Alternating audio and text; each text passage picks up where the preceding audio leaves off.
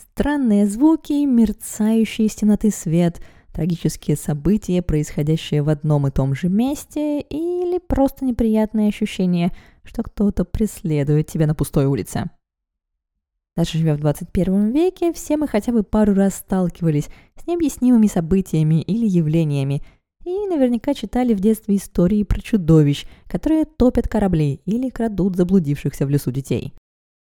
В Японии такие сверхъестественные существа и явления получили название йокай. И вот о них-то я и хочу вам сегодня рассказать. А потому добро пожаловать в новый выпуск подкаста «Япония на самом деле» и поехали!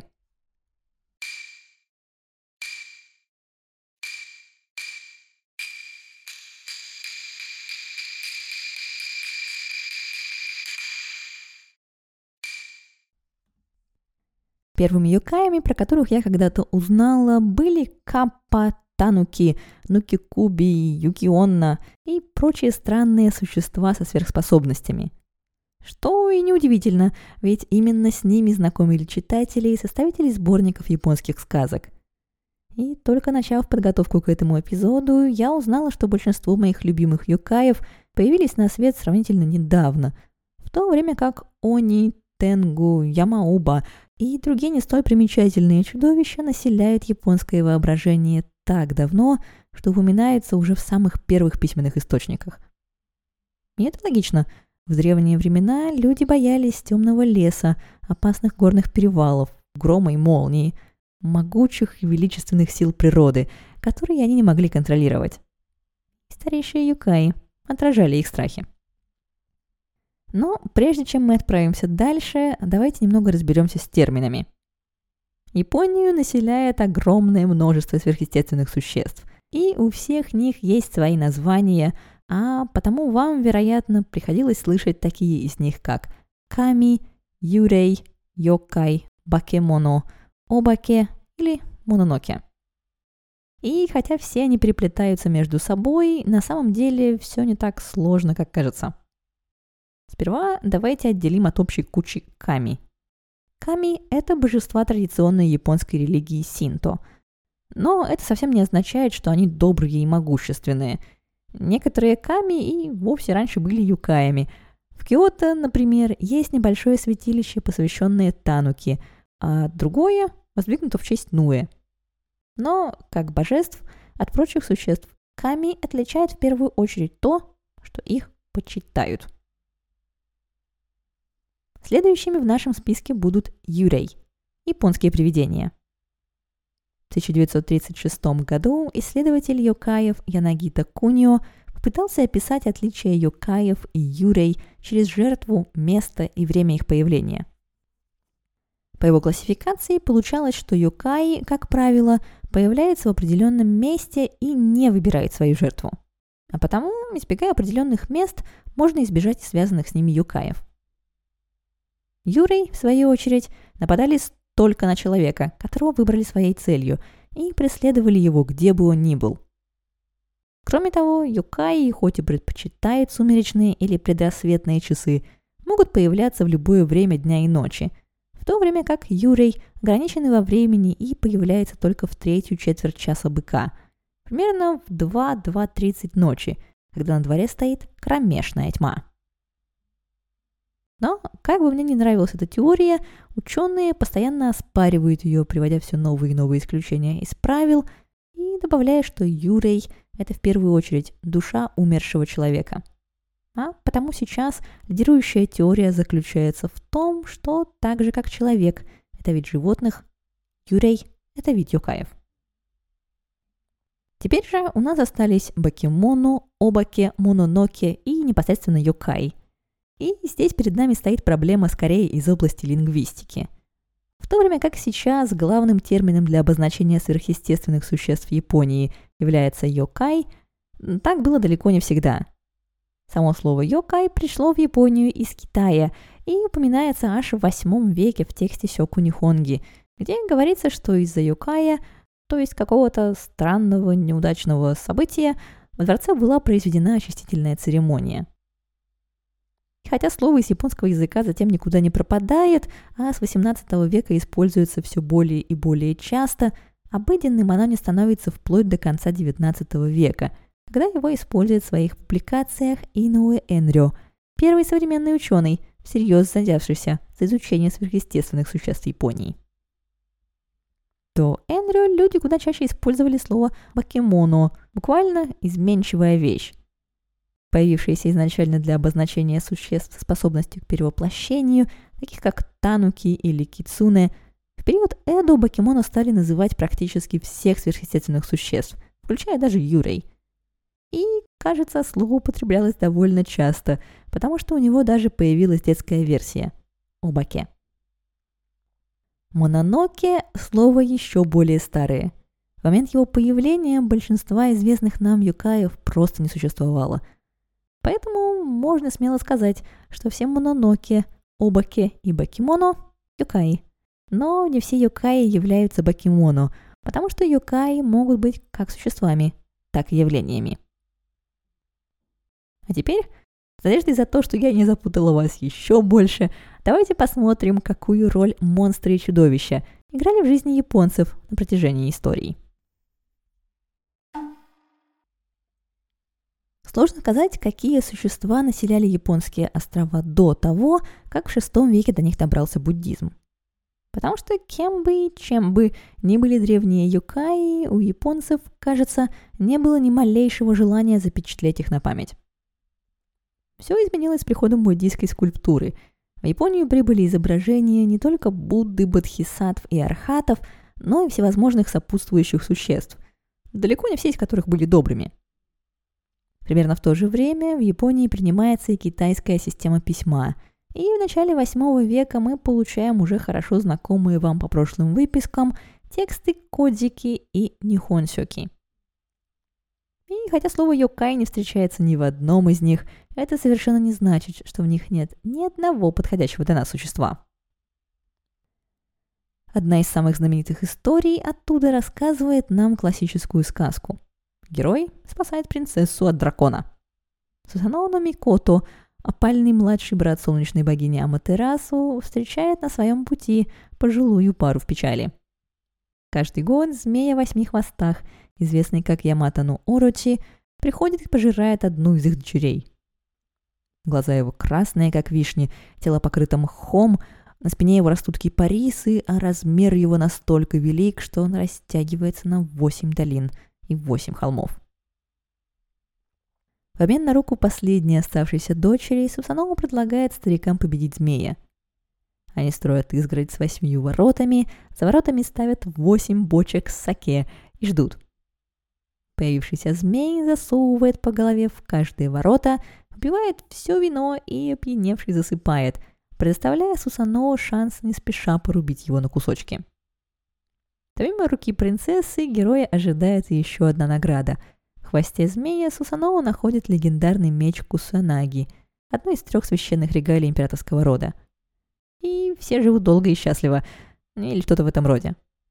Что важно для нас с вами, Сусаноу закладывает образец Йокай Тайджи, традиционного повествования, где герой побеждает опасного монстра. Другими важными документами древней Японии были фудоки, или описание обычаев земель. Географические и административные записи, составленные о разных регионах страны. Фудоки провинции Хидзен, то есть нынешних префектур Сага и Нагасаки – упоминается новое опасное существо – Цуцигуму – земляной паук. На самом деле, земляными пауками правящий клан Ямато презрительно называл местных жителей не до конца освоенных земель, которые жили в пещерах и землянках и противились правлению клана. Но подождите еще чуть-чуть, и земляной паук превратится в совершенно реального монстра. Что же до каждодневных сверхъестественных происшествий и трагических случайностей, ответственность за них, как правило, приписывалась Они. Они могли быть невидимыми или принимать всевозможные пугающие обличия, но одно оставалось неизменным – добра от этих демонических сущностей ожидать не стоило. Они напускали эпидемии, разрушали деревни и иногда поедали крестьян – а потому в период Нара по стране начинают проводиться пришедшие из Китая очистительные ритуалы Цуйна, в ходе которых Канон, Бисямонтен и другие буддийские божества изгоняют ряженых в масках Они, тем самым избавляя округу от настоящих демонов. Звучит чрезвычайно похоже на современный зимний праздник Цубун. Главным источником бед остались Они и в эпоху Хэйян. После того, как разъяренный дух умершего принца заставил императора менее чем через 10 лет покинуть еще недостроенную столицу Нагаока, место, на котором был выстроен Киотто, выбиралось с утроенной тщательностью. С четырех сторон Хэйян-Кё, столица мира и спокойствия, была окружена священными китайскими животными, а северо-восток, направление в котором располагались врата демонов, Кимон – было усилено храмами и святилищами, где для охраны от духов держали живых обезьян и украшали здания резными обезьянками. Все дело в том, что японское слово «сару» – «обезьяна» является амофоном слова «сару» – «уходить», «покидать». И демоны, посмотрев на обезьян, должны были догадаться, что их в столице совсем не ждут – Видимо, не все из них понимали изящную игру слов, а потому мир и спокойствие города они периодически нарушали. Такие события получили название хякиягё – ночные процессии ста демонов. И Онмёрё, придворный департамент Инь-Янь, вычислив дату следующего демонического нашествия, впускал предостережение, рекомендуя людям сидеть дома – но так же, как не все демоны понимали намек не соваться в императорскую столицу, не все люди понимали, как работает инструкция «сиди дома», а потому литературные источники полны истории о том, как очередной аристократ столкнулся таки лицом к лицу с Хаккияга. Например, Великое Зерцало рассказывает историю о некоем Морозке, который встретился с процессией, проезжая по столице – он приказал слугам остановить повозку и опустить шторки, в то время как сам начал читать охранительные заклинания. Опасность обходит его стороной, и Морозки благополучно продолжает свой путь. Как отмечает в замечательной книге The Book Майкл Дилан Фостер, примечательно, что демоны видимы и опасны только для аристократа. Слуги же его абсолютно ничего необычного не замечают. Другой классический текст, рассказы, собранные Вудзи, приводит историю, в которой монах, путешествующий по провинции Сетсу, неподалеку от Осаки, встречается ночью с демоническим шествием. Молитва Фудомео спасает его от смерти, но, очнувшись, он оказывается за сотни километров от Осаки, в провинции Хидзен, где-то поблизости от нынешнего Нагасаки – Огромное влияние на последующее разнообразие и облик юкаев оказывает древний китайский текст «Книга горы морей», достигший берегов Японии в X веке под названием Сангайкё.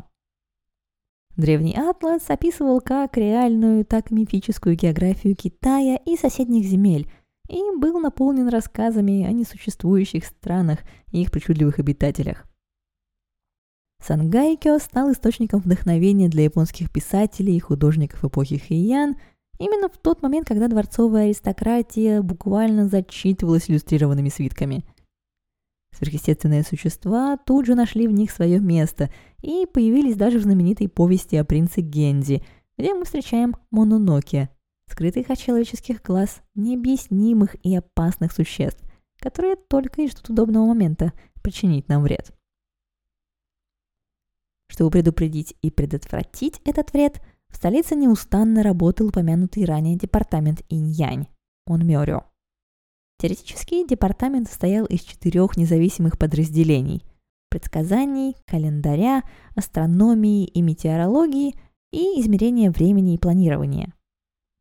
Фактически же все эти подразделения были неразрывно связаны друг с другом, и департамент предоставлял такие сервисы, как толкование снов – проведение очистительных церемоний, изгнание духов, вычисление счастливых дней или наоборот, ночей, когда нужно прятаться дома, потому что в столице будет бушевать хякки-ягё. Работников департамента Онмёрё называли онмёдзи, мастера онмёдо, искусство, которое представляло собой смесь китайских философий инь-янь и пяти элементов – Самым известным он Мёдзи в истории Японии стал Абе Сеймей, Самый что ни на есть настоящий человек, живший с 921 по 1005 год. Бюрократ на службе императорского двора, чьим самым крупным подтвержденным достижением стала долгая 84-летняя жизнь. И это правда очень круто, но не настолько, чтобы навсегда войти в историю. А потому, оставив в стороне исторического Сеймея, давайте взглянем на Абену Сеймея, сильнейшего японского мага всех времен. Совсем другая история.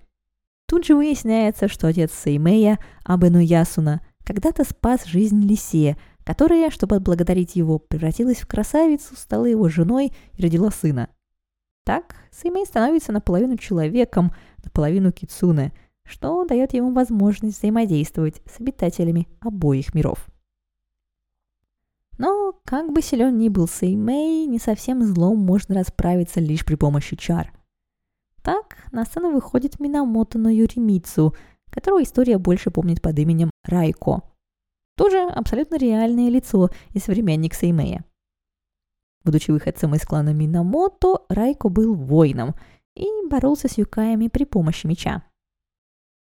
Думаю, вы уже заметили, что у нас вырисовывается классическая пара героев. Маг плюс воин, где Абену Сеймей, мудрый чародей, а Райко – непобедимый герой с мечом. И одна знаменитая легенда об истреблении Они дает нам возможность посмотреть на обоих героев в деле. Однажды, где-то в конце X-го, начале XI века, по столице прокатилась волна похищений. Одна за другой пропадали девушки из аристократических семей. И когда та же участь постигла дочь одного из важных императорских советников, двор постановил, что больше так продолжаться не может. Абену Сеймей был призван ко двору, и когда не показала, что за похищениями стоит группа демонов, возглавляемых Они по имени Сютен Додзи – а всех похищенных девушек они прячут неподалеку от столицы, в своем убежище у горы Оэ. Тут ко двору был вызван уже и Райко, который, получив информацию, помолился Буддам, собрал своих верных подчиненных, и все они, переодевшись в горных отшельников Ямабуси, немедленно отправились в путь. По пути воины встретили трех старцев, которые рассказали им, что предводитель Они Сютендодзи раст выпить, а затем подарили Райку бочонок волшебного саке, полезного для людей, но ядовитого для демонов. Указав воинов путь к горе Оэ, старцы будто растаяли в воздухе. Как окажется позже, они были воплощением тех самых божеств, которым воины молились перед походом. Вскоре Райко с подчиненными достигает убежища Они, и мы наконец-то понимаем, зачем им было переодеваться в одежды Ямабуси – под предлогом дружественного визита они проникают внутрь и вскоре уже вовсю пируют вместе с Сютендоди и его бандой. Реками льется магическое саке, пока все они не напиваются и засыпают. С помощью трех божеств, которые снова приходят на помощь героям, Райко отрезает голову гиганту Сютендоди, то время как его подчиненные разделывают с остальными демонами – Обыскивая жилище в поисках пропавших девушек, они находят человеческие скелеты, соленые человечье мясо и еще живую женщину с отрезанными конечностями. Затем они наконец находят и пропавших девушек, и все вместе возвращаются в столицу. И если вы обратили внимание на то, как я иногда заменяла наименование злодеев с демонов на банду или Сони на гиганта, то я делала это не зря – как отмечает в своей книге Майкл Дилан Фостер, Сютен Доджи и его приспешники действительно отвратительны и беспощадны, но на них можно посмотреть и по-другому.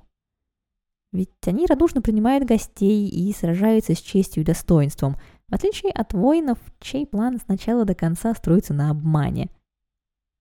Наконец, сам Сютен Доджи восклицает перед смертью «Как вам не стыдно, монахи? Вы говорили, что не врете».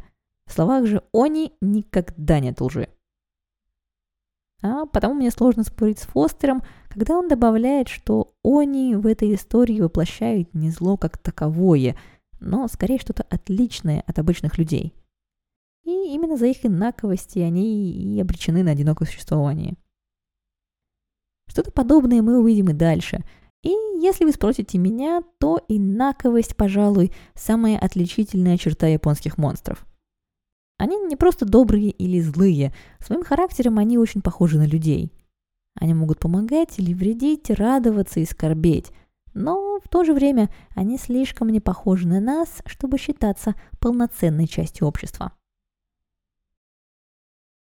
На этой ноте я хотела бы вернуться к земляному пауку Цучигумо.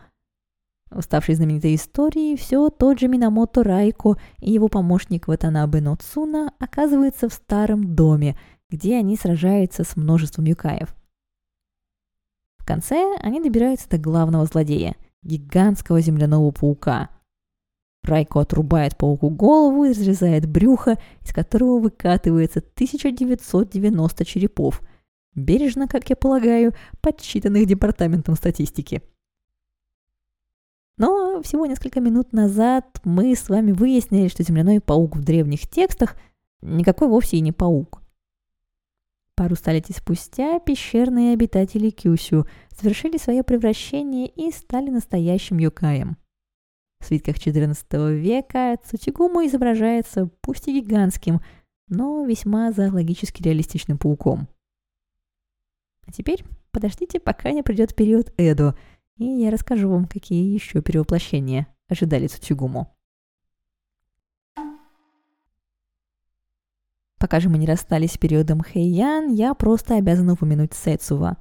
Названный Википедией самым расплывчатым жанром литературы, Сэцува – это краткие поучительные истории как религиозного, так и светского характера – Изначально существовавшие в устной форме, в период Хэйян Сэцува записываются и собираются в сборники. Из множества опубликованных коллекций самыми известными в наши дни являются записки о японских чудесах IX века, собрание стародавних повестей XI века и рассказы, собранные в Удзи XIII века. И в них мы встречаем нашего следующего юкая – Тенгу. Так же, как и краснокожие они, которые сегодня на всех изображениях, как с конвейера, одеты в тигриные шкуры и вооружены дубинками, современные длинноносые тенгу в одеждах отшельников Ямабуси выглядели так далеко не сразу.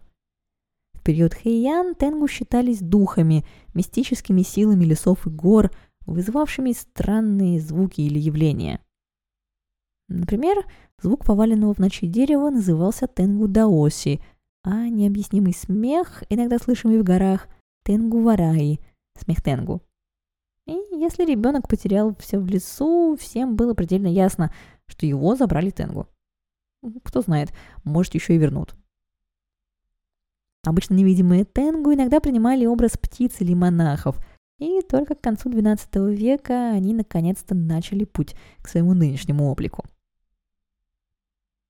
Хотя сборники Сетсовой состояли из разнородных историй, значительная их часть была религиозного, то есть буддийского характера. А потому силы зла в них всячески пытались помешать праведным монахам практиковать и распространять буддизм. И Тенгу начали свое преображение, чтобы выполнить эту функцию. Теперь истинным обликом Тенгу считались обитавшие в горах и свободно парившие в воздухе в поиске жертв коршуны – по верию, Тенгу становились и монахи, сошедшие с праведного пути и попавшие за это в буддийский мир животных. Такие Тенгу затем могли не только насылать болезни и смерть, но и получали возможность подчинять себе людей, становившихся одержимыми Тенгу. А затем, как ни странно, Тенгу приобрели себе фанатов. Они могли проклинать, а значит, теоретически, можно было попросить их навести проклятие – и гора Атанго на северо-западе Киото превратилась в центр поклонения Тенгу. Вместе с ними попали в фавор и монахи-отшельники Ямамбуси.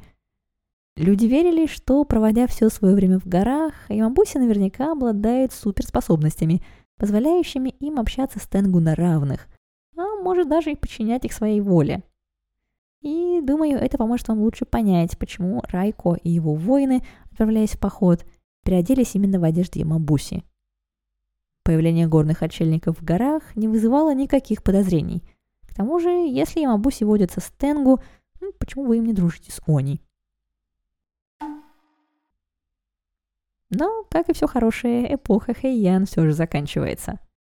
Затянувшаяся война Гэмпэй оканчивается победой клана Минамото, который обустраивает себе военную ставку и де-факто столицу в Камакура. Появлением второго правящего двора удваивается и спрос на предметы роскоши, такие как иллюстрированные свитки. Самураи тоже хотят читать, но рассказы о сражениях для них куда привлекательнее романтических историй. Поэтому они читают о Райко, победившем Сютендодзи и Цутигуму, о Минамото Юримаса, пронзившем стрелой химеру Нуэ и прочих героях-самураев. Из этих свитков мы узнаем, как выглядели знаменитые монстры. Но уже в XIV веке эпоха Камакуры сменяется на Муромати. Киото снова становится единой столицей Японии, а также центром культуры и искусства. Уже полюбившие изображать монстров художники берутся за изображение демонической процессии Хякки-Ягё – их рвение доходит до такой степени, что Хяки Ягё Эмаки, свитки с дематической процессией, становятся самостоятельным жанром. И вот уже пугающая процессия становится близкой и понятной, а того менее страшной и уже даже немного забавной. На старейшем сохранившемся свитке авторства Тоса Мицунобу мы видим хаотичное столпление странных созданий, которое разбегается при появлении гигантского огненного шара – ну, скорее всего, солнца. Разглядев свиток повнимательнее, вы увидите, что далеко не все его персонажи выглядят как они. Многие из них не более чем предметы быта, разве что теперь у них есть руки, ноги и лица с недобрым оскалом. Знакомьтесь, перед вами Цукумогами. Как минимум, с начала периода Муромати в Японии существовало поверье, что вещи – Забытые, выкинутые или пережившие плохое отношение владельцев могут ожить и искать возмездие. Иллюстрированная сказка Цукумо Гамики поясняет, что когда вещи достигают столетнего возраста, они оживают и воплощаются в Цукумо Гами. Дальше же свиток рассказывает историю о вещах без доли благодарности за их труд, выброшенных хозяевами на обочину дороги – Хотя выброшенным вещам не было еще ста лет, их злоба была настолько сильна, что они ожили и решили вместе отомстить людям. Старый свиток показал им способ превратиться в демонов Они. Вещи дружно начали перевоплощение, но были побеждены прежде, чем успели его завершить. В итоге они осознали свою неправоту, прониклись учением Будды и упокоились с миром. В отличие от гигантских змеев и пауков, демонов, они и леших тенгу, встречающихся в фольклорных историях со всего мира, цукумагами – это уникальное японское явление. В них совмещается синтейское верование в том, что у каждого существа и объекта есть дух. И буддийская вера в то, что любой дух может познать учение и превратиться в Будду. С ходом Цукумогами в ряды юкаев начинается бурное пополнение их рядов. В то время как во времена Хэйян списать беды можно было разве что на Они, Тенгу, завезенных с материка лис оборотней Кицуны или полузабытых гигантских змеев Дайдя, в средние века иллюстрированные свитки начинают изображать существ, которых сложно причислить к людям, животным или демонам. Возможно, объяснение этому кроется в том, что в 15-16 веках целевая аудитория иллюстрированных свитков расширилась. Теперь они были доступны не только придворным аристократам или самураям, но и зажиточным горожанам. Следуя за спросом, художники начинают иллюстрировать народные сказки и легенды, и ряды йокаев пополняются все новыми и новыми существами. В это же время появляется и новый литературный жанр – отоги дзоси, или занимательные рассказы – Вдохновленные смесью из самурайского эпоса, легенд и буддийских рассказов, они отражали вкусы городского населения. Наполненные историями о людях разных профессий, животных, путешествиях и юкаях, в итоге дзоси оставались популярны вплоть до конца 17 века, тем самым перенося нас в период Эдо. Но об этом мы поговорим уже в следующий раз – Присоединяйтесь ко мне ровно через неделю и расскажу вам о том, как популяция юкаев буквально взорвалась в период Эдо, как безобидное хобби японских рыбаков произвело фурор в Лондоне и Нью-Йорке, и как юкая выживает в скептически настроенном 21 веке. А потому не забывайте подписаться, чтобы не пропустить следующий выпуск, и знайте, что я всегда рада увидеть ваши оценки и отзывы. До скорой встречи. Пока.